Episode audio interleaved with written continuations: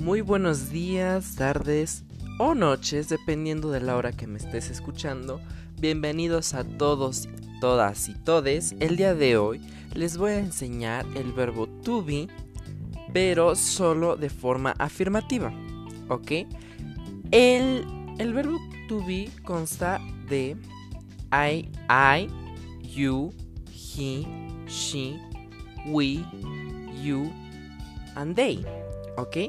Entonces, como vamos a utilizarla será I am, you are, he is, she is, we are, you are, and they are. ¿Ok? Por ejemplo, en I am es yo soy.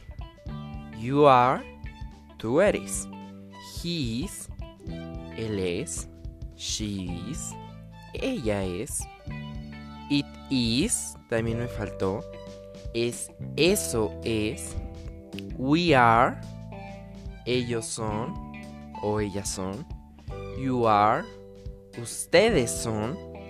And they are, nosotros somos. Entonces, así siempre los vamos a ocupar. Pero, este, por ejemplo, digamos, si queremos hacer una pregunta, entonces ya no puede ser I am. ¿Por qué? Porque entonces em, se escucharía mal o no estaría bien dicho. Es como si en español en vez de decir ¿qué me dijiste? diríamos ¿qué me dijiste? Ya saben el típico ¿dijiste? Entonces eso pues obviamente está mal. Entonces lo que tenemos que hacer es invertirlos. Si en affirmative es I am, en interrogative es am I. ¿Ok? Entonces eso es lo que tienes que hacer. En todas tienes que invertirlas. Are you?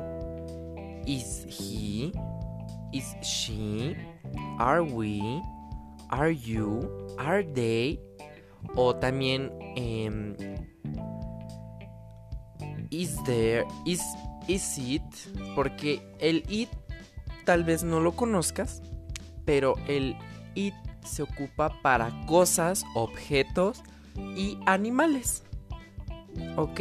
Y bueno, eso sería todo de mi parte. Ojalá que te haya servido de algo.